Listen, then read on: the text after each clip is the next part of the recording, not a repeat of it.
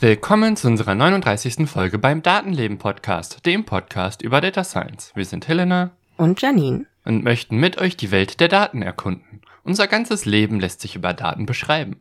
Wir finden sie überall um uns herum. Was für Daten sind das? Wie können wir sie analysieren? Und was lernen wir aus ihnen? Diesen Fragen gehen wir nach und erklären dabei Data Science anhand von vielfältigen Themen. Und dieses Mal geht es um natürliche Experimente. Wir haben nämlich eine Frage ausgegraben, und zwar folgende. Wie lässt sich Forschung betreiben, wenn geplante Experimente nicht möglich sind? Experimente sind deswegen wichtig, weil sie zu Erkenntnissen führen können. Eine gute Beobachtung unserer Umgebung kann das allerdings auch leisten. Und ja, was halt im Labor nicht getestet werden kann, kann eventuell in der freien Wildbahn, sage ich mal so, beobachtet werden. Und was das für Dinge sein können und wie sich das anstellen lässt, darum geht es heute. Natürlich nicht nur, weil dieses Thema noch so ein paar Randthemen aufmacht. Deswegen gibt es auch noch einen kleinen Exkurs zu der beliebten Wortkombination Korrelation und Kausalität. Und über die Frage, was ein Experiment ausmacht, werden wir auch kurz sprechen, bis hin eben dazu, wie konkret natürliche Experimente aussehen, was Beispiele dafür sind. Und ein bisschen Ethik wird es hier auch geben müssen, aus Gründen, zu denen wir dann kommen. Ja, und wir finden das Thema deswegen wichtig, weil, ja, wir wollen eben herausfinden, warum Dinge passieren und um Erkenntnisse zu schaffen, zum Beispiel um Krankheiten besser behandeln zu können, brauchen wir eben so etwas wie Experimente. Und da diese nicht immer möglich sind, brauchen wir Alternativen. Und das Warum die nicht immer möglich sind, ist dann eben auch ein sehr ethisch aufgeladenes Thema. Deswegen gehen wir auch darum ein, weil auch dieser Aspekt sehr wichtig ist. Was bedeuten die Begriffe Korrelation und Kausalität? Das wurde natürlich schon häufig erklärt, aber wir machen das jetzt trotzdem nochmal. Nicht weil, das wurde bereits gesagt, aber noch nicht von jedem, so gut funktioniert, sondern weil es wichtig ist, das zu unterscheiden. Aber warum ist das so wichtig? Menschen möchten die Welt um sich herum verstehen. Sie untersuchen sie, sie wollen Erkenntnisse schaffen. Um gesicherte Erkenntnisse über die Welt um uns herum zu gewinnen, müssen wir zwei wichtige Dinge unterscheiden können. Erstens, zwei beobachtete Zustände treten in einem Zusammenhang auf, gleich Korrelation. Zweitens, ein beobachteter Zustand ist die direkte Konsequenz eines zuvor beobachteten Zustandes, gleich Kausalität. Das digitale Wörterbuch der deutschen Sprache gibt folgende Bedeutungen an. Korrelation, wechselseitige Beziehung. Kausalität, Zusammenhang von Ursache und Wirkung. Gucken wir uns doch mal Beziehungen und Ursachen vor Gericht an. Auf der Anklagebank sitzen ein Virus, ein Bakterium und ein Parasit. Alle drei wurden verdächtigerweise am Tatort aufgefunden. Alle drei können sehr ähnliche Symptome auslösen, die die kranke Person gerade zu spüren bekommt. Es besteht also bei allen drei eine wechselseitige Beziehung zur ausgelösten Krankheit. Vor Gericht gilt aber die Unschuldsvermutung. Wir können jetzt nicht alle drei verurteilen, wenn es vielleicht nur einer war. Das heißt, wir müssen nicht nur die Korrelation, den Zusammenhang erkennen, sondern die Ursache, also die Kausalität, nachweisen. Und nur dann können wir ein Urteil fällen, wer die Krankheit verursacht hat. Was übrigens wichtig ist, denn das Virus muss anders behandelt werden als das Bakterium oder der Parasit. Zusammengefasst, während also Korrelation eine Beziehung beschreibt, beschreibt Kausalität eine Ursache. Experimente können, wenn sie richtig aufgebaut werden, dabei helfen, zwischen Korrelation und Kausalität zu unterscheiden. Damit können wir dann gesicherte Erkenntnisse gewinnen. Und das ist der kleine, feine, aber extrem wichtige Unterschied zwischen Korrelation und Kausalität. Was ist ein Experiment? Der Goldstandard in der Wissenschaft, um Erkenntnisgewinn zu bekommen, ist das Experiment. Bei einem Experiment werden möglichst viele Einflüsse auf den zu untersuchenden Aufbau ausgeschlossen, sodass die ExperimentatorInnen aktiv die Einflüsse aus- bzw. einschalten können, die dann eben das Ergebnis beeinflussen. Und dadurch, dass eben diese Einflüsse aktiv herbeigeführt werden, lassen sich eben Kausalitäten nachweisen. Das war nicht ganz immer so. Ähm, also Experimente gibt es schon lang. Menschen sind sehr experimentierfreudig, aber es gibt einen gewissen Punkt in der Historie, wo tatsächlich das Experiment, ähm, ich sage mal, geschärft wurde, so dass wir dazu kommen konnten, wie heutzutage Experimente stattfinden. Und zwar beginnt sozusagen diese moderne Naturwissenschaft etwa im 17. Jahrhundert und eine der Personen, die hier immer wieder genannt wird als Urheber des äh, wissenschaftlich äh, gestalteten Experimentes, um es mal vorsichtig auszudrücken, ist äh, Francis Bacon. Francis Bacon ist dabei selbst nicht in dem Sinne Wissenschaftler gewesen. Eigentlich war er hauptsächlich Politiker und hat sich aber sehr für die Wissenschaft interessiert und auch selbst ähm, irgendwelche Versuche praktiziert. Diese Anekdote gibt es gleich zum Ende über Francis Bacon noch. Nun, ja, ähm, Francis Bacon hat sich, wie gesagt, für Wissenschaft interessiert und sich dabei damit auseinandergesetzt, wie Erkenntnisse entstehen können. Und zwar über erstmal Kritik hinaus. Denn er hat kritisiert, dass sich seit der Antike nicht viel getan hat und nicht viele Erfindungen oder neue Erkenntnisse systematisch hinzugekommen sind, sondern Sachen, die tatsächlich entdeckt oder erfunden wurden, hauptsächlich dem Zufall überlassen waren. Also jeder kennt ja vermutlich die Geschichte vom Penicillin, dass das so ein Unfall war und plötzlich äh, ein hilfreiches Medikament in so einer Petrischale auftauchte, weil sich da ähm, Bakterien ausgebreitet haben. Nee, gar nicht wahr, Pilze, die gegen Bakterien äh, eingesetzt werden konnten, soll ein Zufallsfund gewesen sein. Und Francis Bacon hat gesagt, das ist doch doof, wir könnten schon viel weiter sein als Menschheit und deswegen müssen wir das irgendwie systematisieren und er hat sich darüber Gedanken gemacht. Teil seiner Gedanken war, dass ähm, Erfahrung wichtig ist. Und zwar die Erfahrung, die über die Sinne stattfindet. Also wir können sehen, beobachten, riechen und alles Mögliche. Die sinnliche Erfahrung ist sozusagen der Ausgangspunkt für Erkenntnisse. Und aber diese Sinne allein reichen eben nicht aus. Wir können nicht nur beobachten und dann plötzlich alles wissen, sondern wir müssen aktiv damit umgehen und es aktiv benutzen, um Erkenntnisse zu schaffen. Und ja, ich habe dazu einen Artikel von Siegfried Germann gelesen, der sagte das so, also fasste Francis Bacons Ansatz schon so zusammen, das heißt durch gezielte Veränderungen der Bedingungen, unter denen sich ein Naturvorgang vollzieht. Und das war dann eben auch Francis Bacons Ansatz, die Beobachtung selbst annehmen und wahrnehmen und dann aber Veränderungen herbeiführen und die Beobachtung darunter fortsetzen. So, und diesen Erfahrungstyp hat Francis Bacon dann Experimentum genannt. So, unter anderem gab da noch andere Begriffe für, aber das war einer dieser Begriffe, die er da benutzt hat. Und ja, wie auch äh, German an, in seinem Aufsatz äh, festhält, damit begründete Bacon eben den modernen Begriff des Experiments und dass darunter seit Bacon zu verstehen ist, dass auf der Grundlage einer bestimmten Versuchsanordnung ein willkürlich herbeigeführter Naturvorgang äh, untersucht wird, der sich dann aber theoretisch beliebig oft wiederholen und beobachten lässt. Und erst aus dieser Wiederholbarkeit der Beobachtung durch das Eingreifen in diesen Naturvorgang lässt sich dann gesicherte Erkenntnis ableiten. Und das ist sozusagen, was Francis Bacon mit seinen ganzen Schriften und Gedanken rund um Wissenschaft und Erkenntnisgewinn äh, geleistet hat. Was er auch geleistet hat, ist sein Leben für die Wissenschaft zu geben. Das ist nämlich die Anekdote.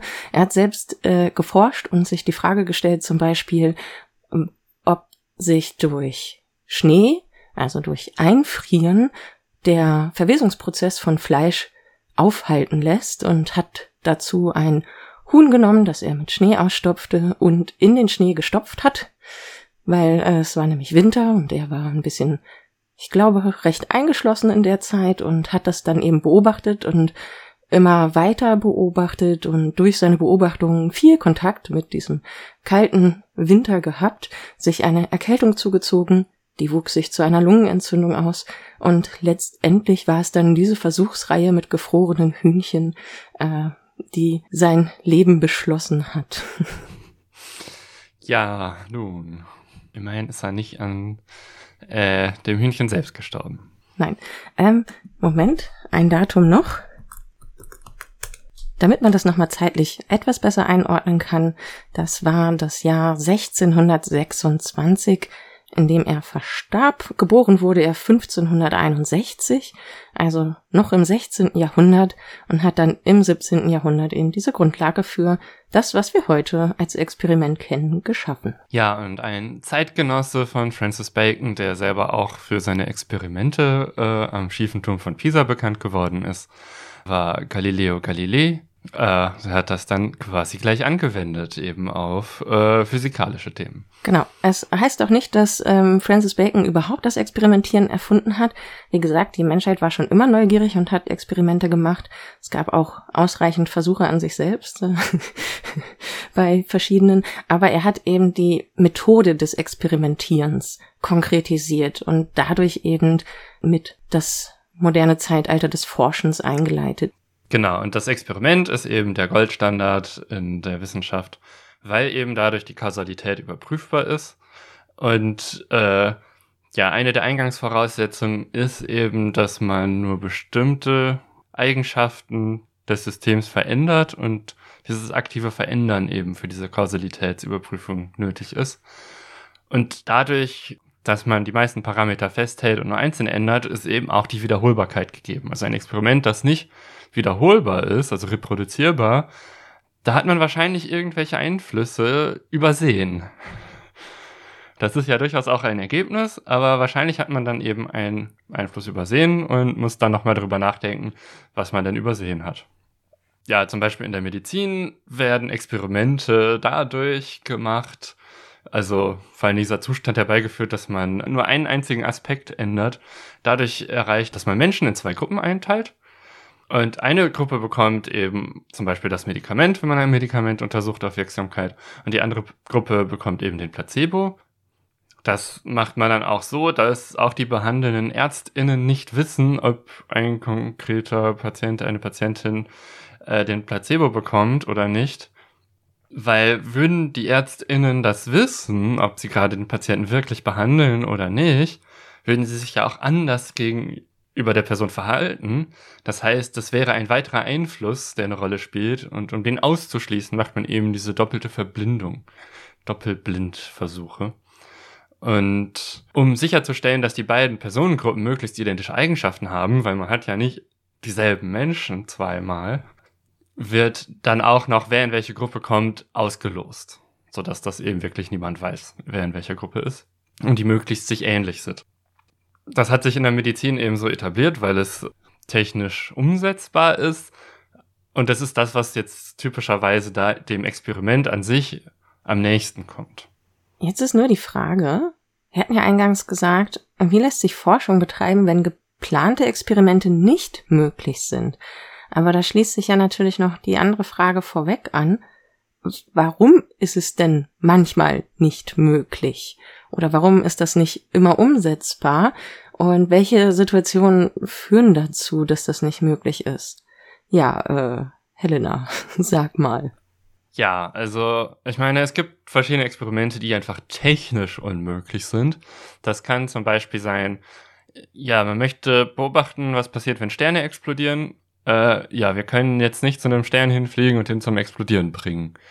Das heißt, man kann das zwar beobachten, aber wann das passiert und wo, das weiß man nicht. Äh, das heißt, man muss möglichst viel beobachten in der Astronomie, weil man eben keine Experimente in dem Sinne machen kann. Man kann Hypothesen aufstellen, dann kann man vielleicht auch andere Messgeräte bauen, aber auch die beobachten letztendlich nur.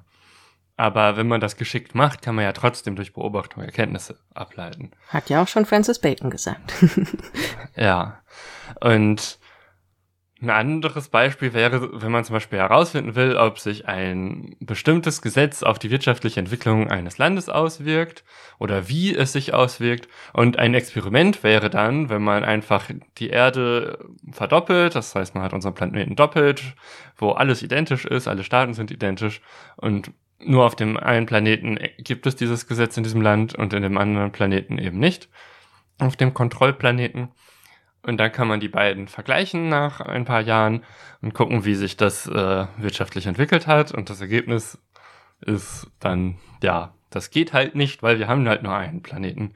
Und man kann entweder ein Gesetz haben oder es nicht haben, aber irgendwie diesen Vergleich herstellen geht nicht. Weil man kann auch nicht vorher, nachher vergleichen, weil ja die Welt um uns herum sich mit verändert. Das heißt, irgendwie, man kann eine gute Idee haben, etwas zu verändern, aber dann ändern sich die Gegebenheiten und dann passiert doch etwas Unerwartetes. Also, das heißt, es ist gar nicht so einfach möglich, da wirklich was herauszuziehen. Ein anderes Beispiel für ein Experiment, das nicht möglich ist, aber aus einem anderen Grund wäre es zum Beispiel, wenn sich eine neue Krankheit ausbreitet und man dann ein Experiment machen würde, dass man irgendwie tausend Leute nimmt und die dann einfach auf verschiedene Art und Weisen versucht, mit dieser neuen Krankheit zu infizieren, mit verschiedenen Dosis von Viren oder was auch immer und keine Ahnung, über Atemwege, über Blut und dann einfach gucken, wie sich die Krankheit entwickelt. Ja, dieses Experiment könnte man technisch schon durchführen, aber das ist unethisch, weil man das Risiko für die Menschen, die mitmachen, gar nicht einschätzen kann. Also man weiß überhaupt nicht, wie groß das Risiko ist. Das heißt, kein Mensch könnte eine informierte Entscheidung darüber treffen, ob die Person mitmachen möchte oder nicht. Das heißt, es gibt viele Dinge, die aus ethischen Gründen nicht umsetzbar sind. Genau. Niemand kann darüber entscheiden. Ähm, und die Frage ist dann, ja, vielleicht will die Person selbst ja das einfach machen. Äh, vielleicht denkt sie, das ist der richtige Weg und äh, gibt sich deswegen, stellt sich zur Verfügung. Aber auch da ist halt die Frage, wie ethisch ist das überhaupt, so Erkenntnisse zu gewinnen? Ähm, ja, und das Problem an Experimenten ist ja auch, wenn Leute sich freiwillig melden, hat man ja nicht mal eine zufällige Stichprobe der Menschheit. Das heißt, es ist nicht mehr repräsentativ. Völlig unabhängig von der Ethik daran. Ja, aber ah. auch das könnte eine Rolle spielen. Äh, ja, ich hatte die Aufgabe, mich ein bisschen mit der Ethik zu beschäftigen. Und äh, ihr wisst ja vielleicht inzwischen, dass ich mich gerne mit diesen etwas abstrakteren Themen beschäftige. Wobei mir wahrscheinlich manche Menschen auf die Finger schlagen würden. Ethik ist nicht abstrakt, Ethik ist sehr nützlich und sinnvoll. Ähm, aber ja, ich versuche mich mal dem Thema auch so ein bisschen wieder assoziativ zu nähern. Und zwar, wenn man jetzt zum Beispiel an Filme und Bücher denkt, an fiktive Geschichten, darin wird oft ein vergleichbares ethisches Dilemma beschrieben in manchen Dingen. Äh, mein Gehirn springt da gern mal zurück zu den 90ern und greift da so verschiedene Katastrophenfilme und Szenarien einfach mal so auf. Vielleicht erinnern sich Menschen dran. Wenn nicht, ist auch nicht schlimm. Jedenfalls gab es damals zum Beispiel die beiden Filme Armageddon und Deep Impact, die jeweils einen äh, nahenden Asteroideneinschlag auf der Erde behandelt haben, der das Potenzial hat, die Menschheit auszulöschen. Independence Day gab es damals auch. Und was alle drei Filme gewissermaßen gemeinsam haben, ist sich ähm, mit der Frage auseinanderzusetzen, wenn jetzt jemand die Menschheit rettet und dabei sein Leben riskiert oder sogar geplant sein Leben dafür hingibt, ist die Frage, wie hoch muss eigentlich die Wahrscheinlichkeit sein, dass das Ergebnis einen positiven Ausgang hat, Klammer auf, die Menschheit gerettet wird, Klammer zu, damit es ethisch richtig ist, zu riskieren, eine kleinere Gruppe zu opfern oder einzelne Individuen. Und diese Fragen werden in diesem Film teilweise mitdiskutiert, da sind aber auch eben diese Individualentscheidungen immer mit drin. Einzelne Menschen werden irgendwie zu Helden stilisiert, weil sie eben bereit sind, ihr Leben zu opfern oder tatsächlich ihr Leben opfern, um nicht nur die ihnen am nächststehenden Menschen zu retten, sondern die gesamte Menschheit. Das wird immer sehr aufgeladen mit großen Idealen, mit der Freiwilligkeit und gewissermaßen wird so eine Form von Heldentod zelebriert und es steht eben immer diese Rechnung individuelles Schicksal versus das Schicksal der Gemeinschaft, Schrägstrich der Menschheit. Ja, manchmal gehen die Filme gut aus und die Menschen überleben, manchmal aber auch nicht und dann wird eben auch das aufgeladen zelebriert. Also das, das Thema ist halt sehr groß und sehr emotional aufgeladen, auf jeden Fall immer in diesen Filmen. Und dann gibt es aber natürlich auch noch Filme, die sich damit anders auseinandersetzen, nämlich zum Beispiel 2012 das war dieser Film, der ähm, das Ende der Welt anhand des Maya-Kalenders voraussagt, beziehungsweise diese Voraussage des Maya-Kalenders, der 2012 endete, darum dazu benutzt, eine Apokalypse durchzuführen, cineastisch.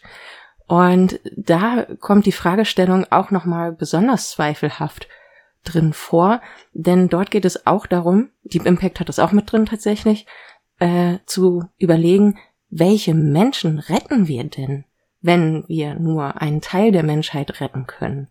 Und ähm, ja, da geht es eben dann darum, wer darf äh, unter die Erde, um den nuklearen Winter zu überstehen oder auf die Arche-Schiffe, um gerettet werden zu können und das alles zu überleben.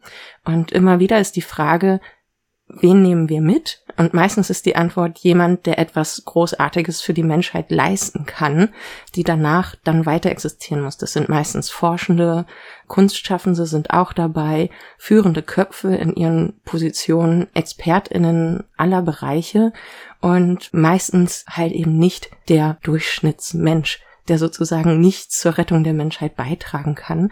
Und was eben dahinter steckt, ist so diese Frage, welches Leben ist es wert, gerettet zu werden und welches nicht. Also nicht nur die Frage, wie viele müssen oder sollen sterben, damit die Menschheit als Ganzes überlebt, sondern auch die Frage, welche Menschen dürfen leben. Und da kommt man dann ganz schnell in Bereiche, die aufzeigen, wie schwierig diese ethische Fragestellung ist. Auch wenn es zum Beispiel darum geht, Kollateralschäden zu berechnen. Also eine Bedrohung steht an und würde zu einem gesicherten Teil so und so viele Menschenleben kosten, wenn sie nicht verhindert würde. Wenn wir sie aber verhindern wollen, könnten wir einen geringeren Teil an Menschenleben opfern, damit der größere Teil gerettet wird. Und da beginnen dann ganz schnell so Rechnungen, die irgendwo den Wert des Lebens aufmachen. Und das ist eine ethisch ganz schwierige Konstellation. Ähm, ja. Letztendlich sind es aber meistens Bücher und Filme, und die kann man zuschlagen oder nach dem Abspannen einfach aufstehen und weggehen und nichts ist passiert, denn es war Fiktion. Und am Ende des Tages hat dann niemand darunter gelitten. In der Realität müssen wir uns aber ganz anders mit solchen Fragestellungen auseinandersetzen, wenn es darum geht, bestimmte Entscheidungen zu treffen. Und was eben wichtig ist, auch gerade wenn man in die Geschichte zurückguckt, die leider auch in Deutschland gar nicht allzu weit weg ist, wo Menschen politische Macht missbraucht haben, um ähm, mit anderen Leben Experimente durchzuführen.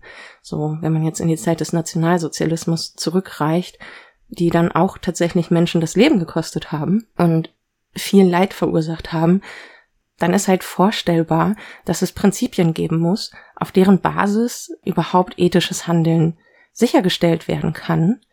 Und ja, was vielleicht einfach grundsätzlich zu sagen ist, äh, solche Entscheidungen dürfen nicht aufgrund von Machtverhältnissen passieren, sie dürfen nicht von Korruption gesteuert sein und auch nicht aufgrund von Idealismus oder Ausgrenzung von Minderheiten passieren.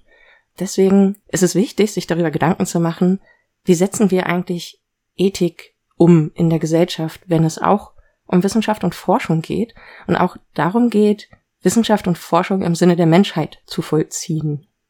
Ja, kurzes Luftholen. also, deswegen braucht es eben feste Leitlinien, an denen sich orientiert werden kann, äh, die auch immer wieder neu betrachtet und geprüft werden müssen. Und ja, da kommen dann wieder Gremien ins Spiel. Wir kennen sie alle, irgendwelche Kommissionen, Räte oder sonst was. Und da gibt es verschiedene Institutionen, Beispielsweise gibt es den Deutschen Ethikrat Der hat einen gesetzlichen Auftrag. In dieser Form besteht er seit 2008. Die, das Vorgängergremium ist 2001, glaube ich, ins Leben gerufen worden. Und das Ziel des Deutschen Ethikrates ist es, ein Gremium zu sein, in dem unabhängige Mitglieder sitzen, die nicht der Regierung angehören und den gesetzlichen Auftrag zu erfüllen, nämlich sowohl die Politik als auch die Öffentlichkeit zu informieren, zu beraten und Empfehlungen auszusprechen. Und sie müssen auch mit internationalen Ethikgremien zusammenarbeiten, damit da ein Austausch und Netzwerk vorhanden ist. Also es geht darum, die ethischen, gesellschaftlichen, naturwissenschaftlichen, medizinischen und rechtlichen Fragen sowie die voraussichtlichen Folgen für Individuum und Gesellschaft, die sich im Zusammenhang mit der Forschung, den Entwicklungen insbesondere auf dem Gebiet der Lebenswissenschaften und ihre Anwendung auf den Menschen ergeben.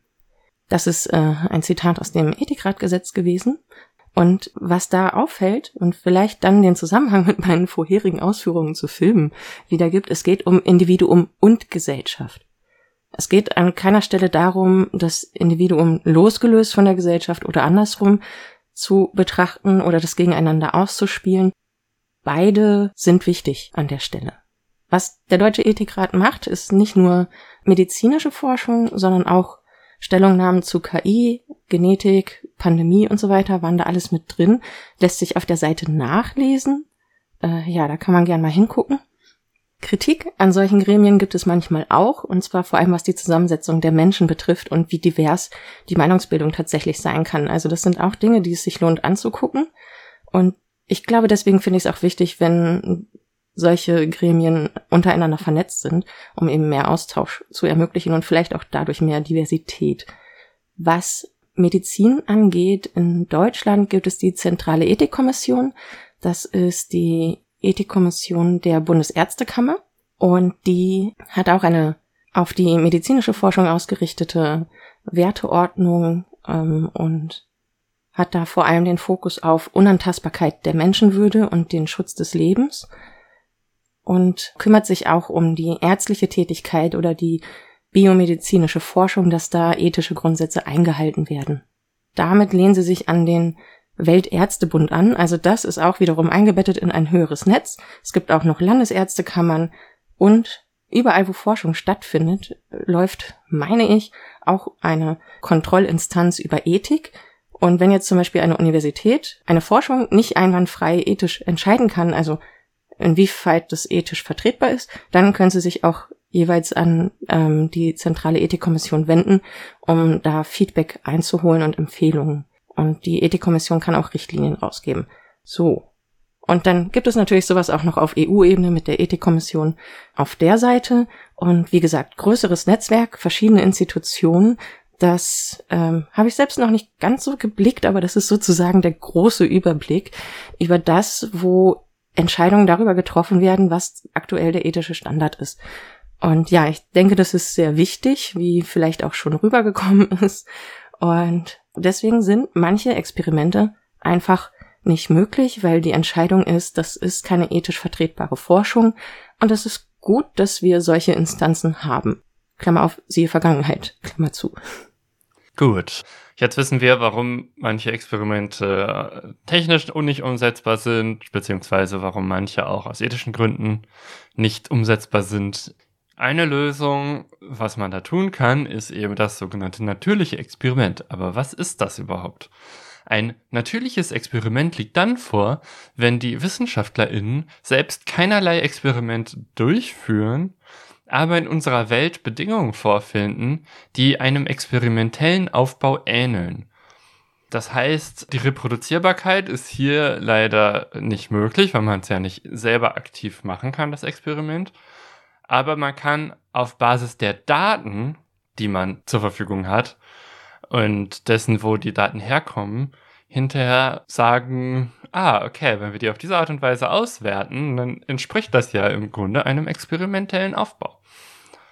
Das ist dann auch genau der Grund, weshalb das in das Data Science Feld reinfällt, äh, weil man muss halt diese Bedingungen, die man vorfindet, eben auch in Form von Daten haben. Man kann dann eventuell die Daten auch selber noch erheben, wenn ansonsten die Bedingungen schon äh, vorhanden sind, aber man hat sie ja nicht aktiv herbeigeführt. Gut, dafür haben wir jetzt Beispiele. Ein Beispiel für ein natürliches Experiment ist die Cholera-Epidemie im 19. Jahrhundert in London. Und zwar war es äh, Mitte des 19. Jahrhunderts noch nicht, hatte sich noch nicht durchgesetzt, dass Mikroorganismen für viele Krankheiten verantwortlich sind. Das lag unter anderem daran, dass Mikroskope damals noch nicht, ja, diese noch nicht sichtbar gemacht haben und etwas, was man nicht sehen kann, irgendwie für existierend zu halten, ist halt sehr schwer für uns Menschen.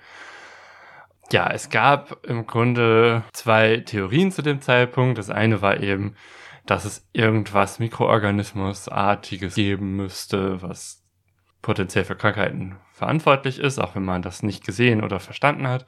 Und die Alternativhypothese war das sogenannte Miasma, was auch mit übler Dunst übersetzt werden kann und besagt im Wesentlichen, dass sogenannte faule Dämpfe für Krankheitsübertragung verantwortlich wären. Ich meine, wie man auf die Idee kommt, ist auch relativ klar, weil viele Krankheiten werden ja wirklich über die Luft übertragen, zum Beispiel durch Tröpfcheninfektion, wenn man sich gegenseitig anhustet. Und es gibt ja auch Dämpfe, die einfach sehr unangenehm sind und giftig. Also, das heißt, es existiert ja durchaus sehr viel, was es naheliegend macht, wenn man nicht mehr weiß, auf die Idee zu kommen, dass im Grunde einfach äh, die Umgebung oder die Luft schuld an Krankheiten ist. Ja, das war auch die vorherrschende und dominierende Theorie äh, während der Cholera von 1849 bis 54, weil eben die Leute, ja, die offiziellen Stellen, die Behörden zu der Zeit waren halt von dieser Theorie geprägt. Es gab aber auch noch davon unabhängige Leute, insbesondere Jon Snow, der sich eben die Daten angeguckt hat zu diesen Ausbrüchen und versucht hat, irgendwie da ein Schema zu verstehen. Und er fand, diese Miasma-Theorie passte nicht wirklich rein. Und dann gab es im Jahr 54 ganz konkret in London Soho einen Cholera-Ausbruch. Der hatte die besondere Eigenschaft, dass er sich auf eine bestimmte Wasserstelle zurückführen ließ. Bei der Datenanalyse hat sich Jon Snow insbesondere auf die Teile Londons konzentriert, die zu diesem Zeitpunkt von zwei bestimmten Londoner Wasserversorgungsunternehmen versorgt wurden. Diese Wasserversorgungsunternehmen hatten eben beide das Wasser einfach aus der Themse entnommen und dann eben an verschiedene Orte in London gepumpt. Und dieser Ausbruch war eben von einer Wasserentnahmestelle, die halt zu einer dieser Firmen gehörte. Gut. Die hatten im Wesentlichen alles gleich gemacht, die Firmen. Es gab allerdings einen Unterschied. Die haben das Wasser nicht an derselben Stelle entnommen, weil da war ja schon die andere Firma. Also musste eine der Firmen das Wasser etwas weiter flussabwärts entnehmen. Das hatte Jon Snow auch schon von diesem konkreten Ausbruch gesehen. Leute, die von der einen Firma eher das Wasser entnommen haben, waren eher von diesem Ausbruch oder von der Cholera-Epidemie betroffen, als die, die in Gebieten lagen, wo man eher von der anderen Firma das Wasser bekommen hat. Ja, das war jetzt Beobachtung. Jon Snow hat jetzt niemandem gesagt, ja, hier trink mal das Wasser äh, von der Firma und dann schauen wir mal, was passiert, sondern es war einfach das natürliche Verhalten der Leute, die dann festgestellt haben, okay, hier ist jetzt der Ausbruch, wir hauen jetzt ab und dann haben sie wieder anderes Wasser getrunken. Aber niemand hat beeinflusst, wer welches Wasser trinkt. Dann hat man eben diese verschiedenen Wasserstellen und da, wo die Leute erkrankt waren, gab es einen wesentlichen Unterschied bei der Firma äh, zu der anderen und dieser Unterschied war, dass die eben weiter flussabwärts lag, also an einer anderen Stelle entnommen hat, das Wasser. Und zwischen den beiden Wasserentnahmestellen der beiden Firmen floss Wasser aus der Kanalisation in die Themse. Das heißt, die eine Firma hat deutlich saubereres Wasser gehabt und die andere Firma hatte halt, ja, mit Kanalisationswasser vermischtes Wasser letztlich bereitgestellt.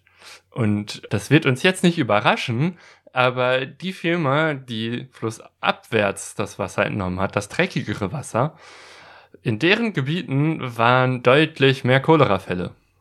Daraus hat eben Jon Snow geschlossen, dass es offensichtlich nicht an der Luft lag, sondern an dem Wasser, was die Leute getrunken haben, dass sie krank werden und hat eben die These aufgestellt, dass es irgendeine Form von Entität oder Partikel in dem Wasser gibt, was diese Krankheiten verursacht. Es hat dann noch zwei Jahrzehnte gedauert oder bis Louis Pasteur dann wirklich Nachweise erbringen konnte, die dann eben die Mikroorganismen-These endgültig etabliert hat. Aber ihm war das in diesem Zeitpunkt auch schon im Wesentlichen klar. Und was John Snow auch begründet hat damit, war eben die Epidemiologie. Also, dass man mit mathematischen Methoden durch Beobachtung von Ausbruchverhalten eben Krankheiten untersuchen kann. Und das war ein natürliches Experiment, weil er hat nicht beeinflusst, wie die Leute sich verhalten, sondern die Daten genommen und analysiert. Also sozusagen die wissenschaftliche Beobachtung nach Francis Bacon auch durchgeführt. Also die Sinne eingesetzt, etwas wahrgenommen, die Beobachtung verschärft und dadurch halt genauere Hinweise erhalten. Und weil es eben, wie du gesagt hast, diesen markanten einzigen Unterschied gab, konnte das ziemlich sicher dann darauf zurückgeführt werden. Also ein Erkenntnisgewinn erzeugt werden durch die konkrete Beobachtung kombiniert mit der Analyse der vorliegenden, äh, wie nennt sich das? Zustände. Genau. Bei diesem einen Cholera-Ausbruch in Soho wo eigentlich alle, die betroffen waren, eben von dieser Wasserquelle äh, Wasser genommen hatte, gab es dann noch ein kleines Fun Fact, denn es gab auch noch eine Gruppe Menschen, die auch von da Wasser entnommen hat, die aber gar nicht betroffen war. Und das waren die Leute, die in der Brauerei gearbeitet haben, bei der das Wasser so weit erhitzt wurde, dass offensichtlich die Cholera-Bakterien alle getötet wurden ah. und deswegen nicht betroffen waren. Das ist ja durchaus auch eine Erkenntnis, dass man Wasser erhitzt, um was auch immer da drin ist abzutöten. Viele Kulturen haben ja sowas wie Teekultur oder so entwickelt, einfach weil es eben sicherer ist, abgekochtes Wasser zu trinken. In anderen Kulturen mag es dann eher so gewesen sein, dass man Alkohol als Möglichkeit zur Desinfektion sich entwickelt hat und man dann mit Alkohol versetzte Getränke getrunken hat eher. Das erklärt nur im Nachhinein, warum sich diese Sachen halt in verschiedenen Teilen der Welt entwickelt haben. Nicht, dass irgendwer das absichtlich mit diesem Zwiel gemacht hätte, weil die verstanden hätten, warum man das tut. Das ist erst im Nachhinein möglich gewesen. Ja, ich glaube, es gibt ja diese äh, Sache auch über das geringalkoholische Bier in Ägypten, das auch eingesetzt wurde, sozusagen semi-bewusst als äh, Medikament, weil die Menschen es getrunken haben, aber da eben auch Penicillin drin enthalten gewesen sein soll. Aber ich weiß nicht, ob mein Gehirn einfach zu viele Dokus geguckt hat und Sachen durcheinander bringt. Also lieber nochmal nachgucken, aber das fällt mir gerade noch dazu ein. und das ist vielleicht aber auch nochmal ein guter Punkt für den Unterschied zwischen ich beobachte etwas und denke, dass es gut ist, so zu machen, weil scheinbar hilft es bisher.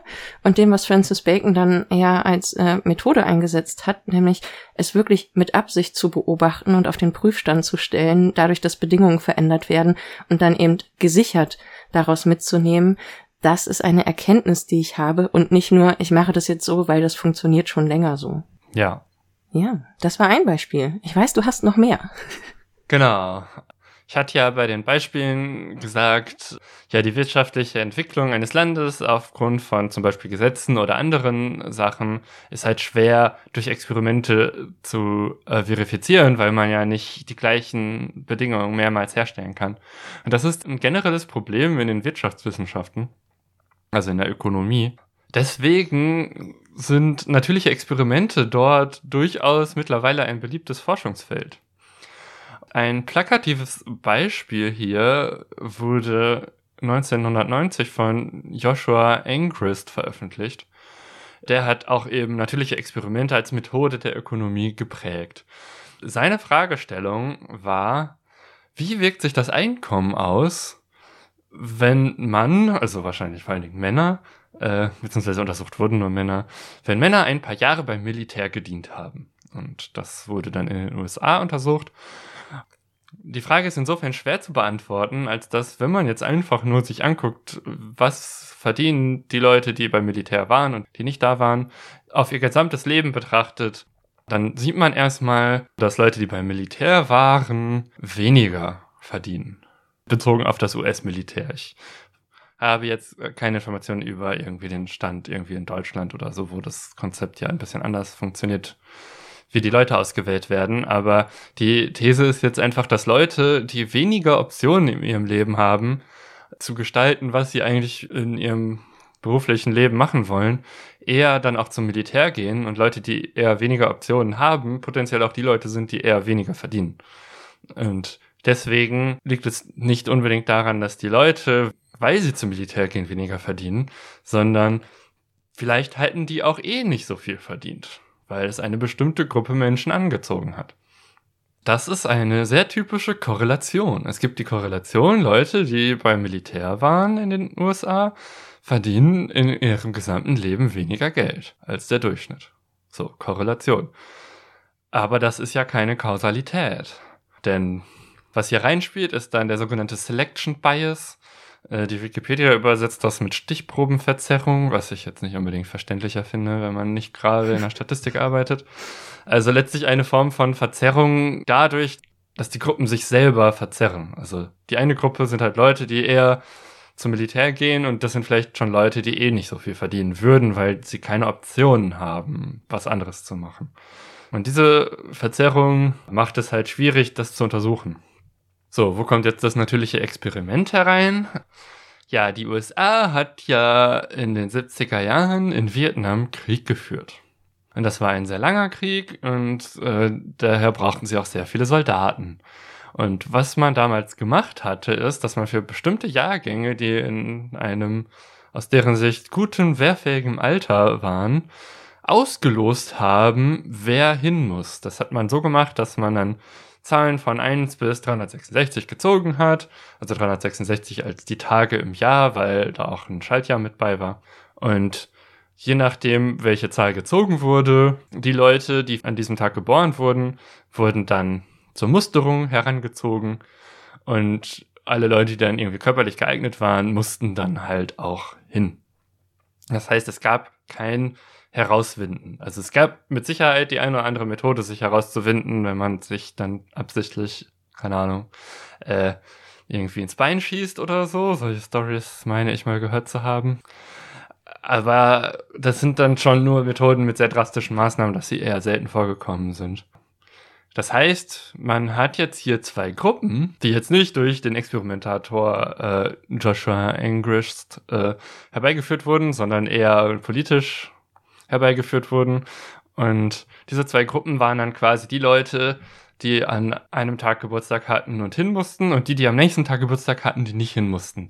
So dass man dann auch wirklich Leute exakt aus dem gleichen Jahrgang hatte, die dann auch das gleiche Potenzial hatten wie die andere Gruppe für, ja, was sie in ihrem Leben so verdienen werden. So, das Ganze wurde jetzt von ihm analysiert.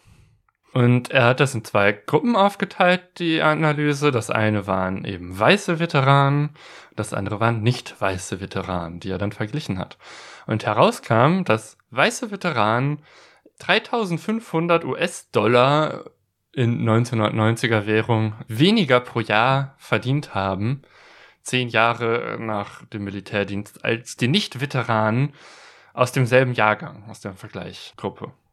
Gleichzeitig kommt aber nicht das gleiche Ergebnis heraus, wenn man nicht weiße Veteranen sich anguckt, sondern da kam dann keine statistisch sinnvolle Aussage raus. Also es kam nicht heraus, dass sie deutlich weniger verdient haben, sondern es war deutlich unklarer.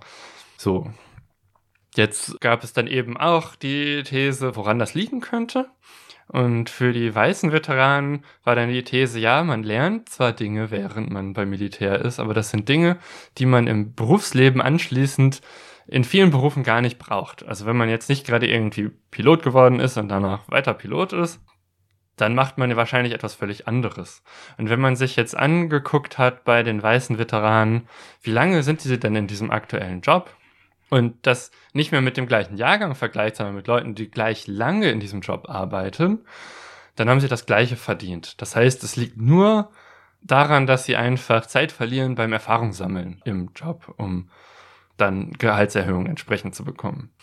Bei nicht weißen Leuten gab es ja diesen Effekt nicht und das könnte daran liegen, äh, das wurde jetzt in dem Paper nicht so ausgeführt, dass generell nicht weiße Menschen in den USA weniger Optionen in ihrem Leben haben und deswegen eh schon öfter zum Militär gegangen sind. Weil woanders auch nicht mehr zu verdienen ist und weil sie dann nicht diese Jobs haben, nicht die gleichen Jobs hatten wie weiße Leute, wo man mehr verdient, gab es auch diese Differenz wahrscheinlich nicht.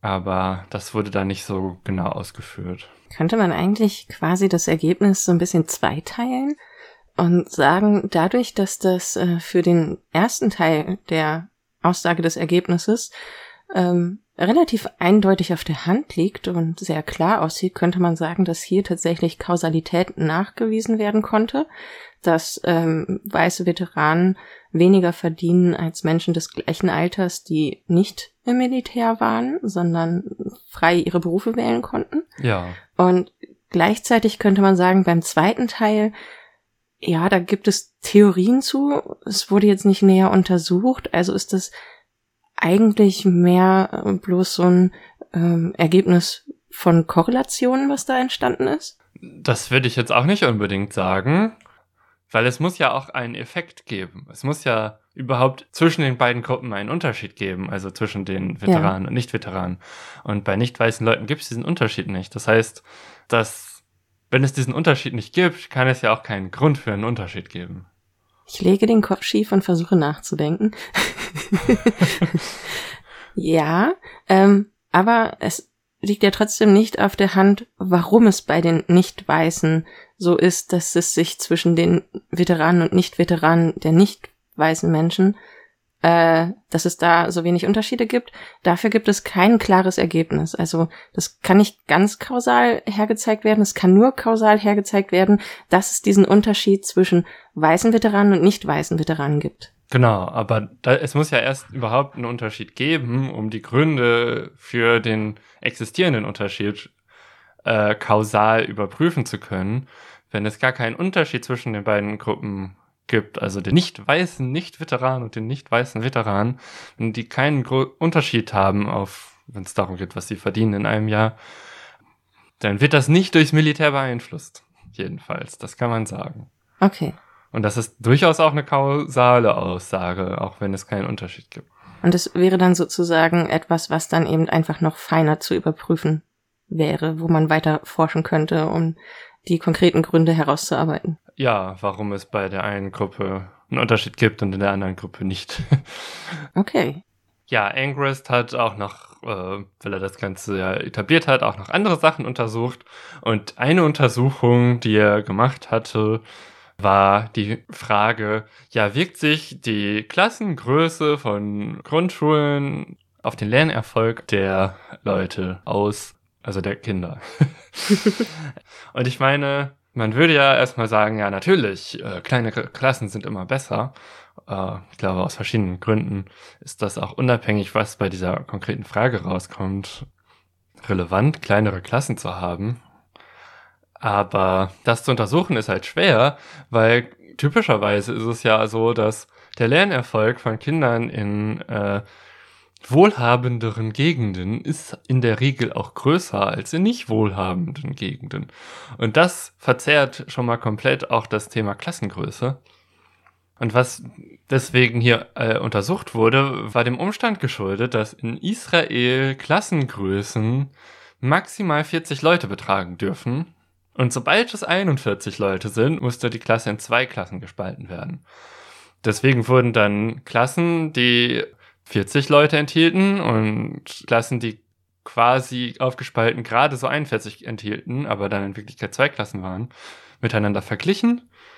Weil eben diese Regel sehr strikt ist, konnte man das einfach machen. Und da kam dann heraus, ja, der Lernerfolg von den kleineren Klassen war definitiv größer. Es gibt allerdings einen Bug daran, der dann ein paar Jahre später immerhin von der gleichen Arbeitsgruppe auch gefunden wurde. Und zwar, wenn man sich die Daten anguckt, sieht man, ja, es gibt auch viel mehr Klassen, die theoretisch 41 Personen gehabt hätten als 40.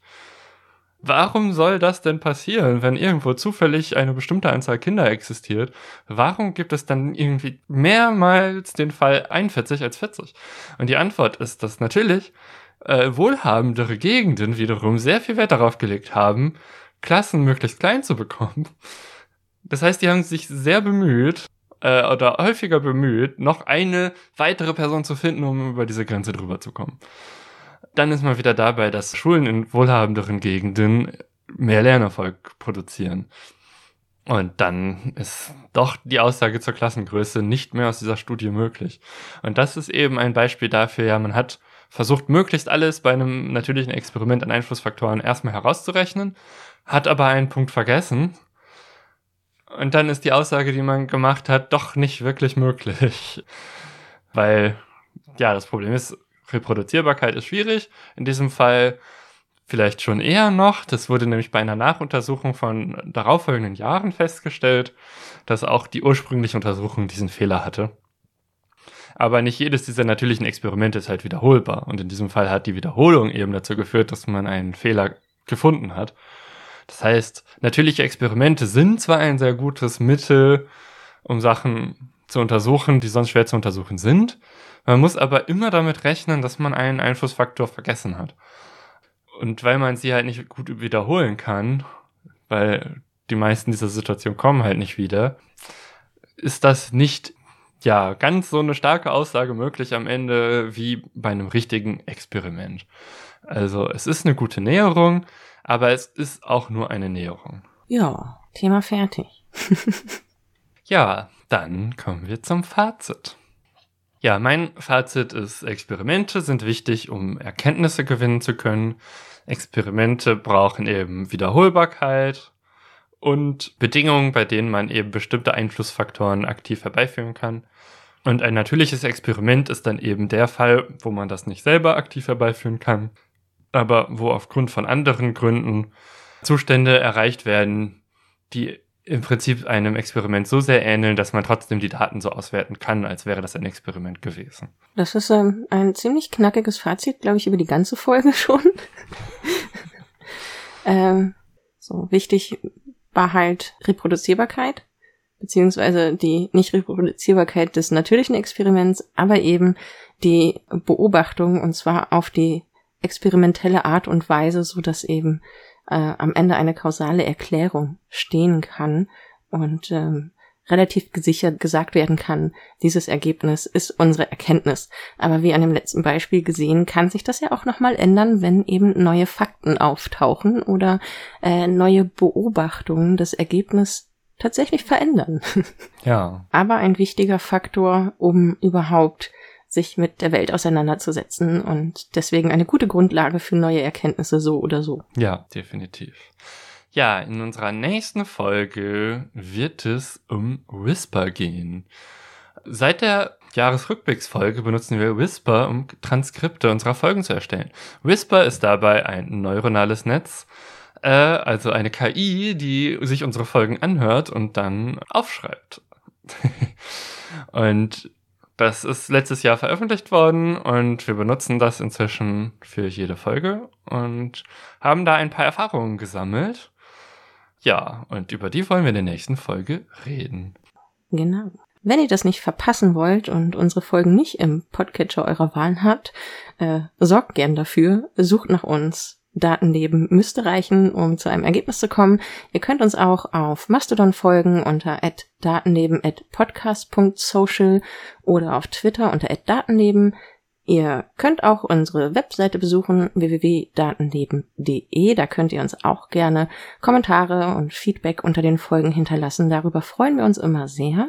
Und falls euch unsere Herangehensweise an die Welt und die Wissenschaft gefällt, könnt ihr uns auch als Data Scientist buchen für Analysen oder Projekte.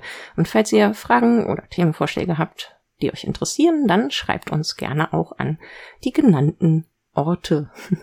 ja, dann bleibt mir nur noch für eure Aufmerksamkeit zu danken und bis zum nächsten Mal. Ciao. Tschüss.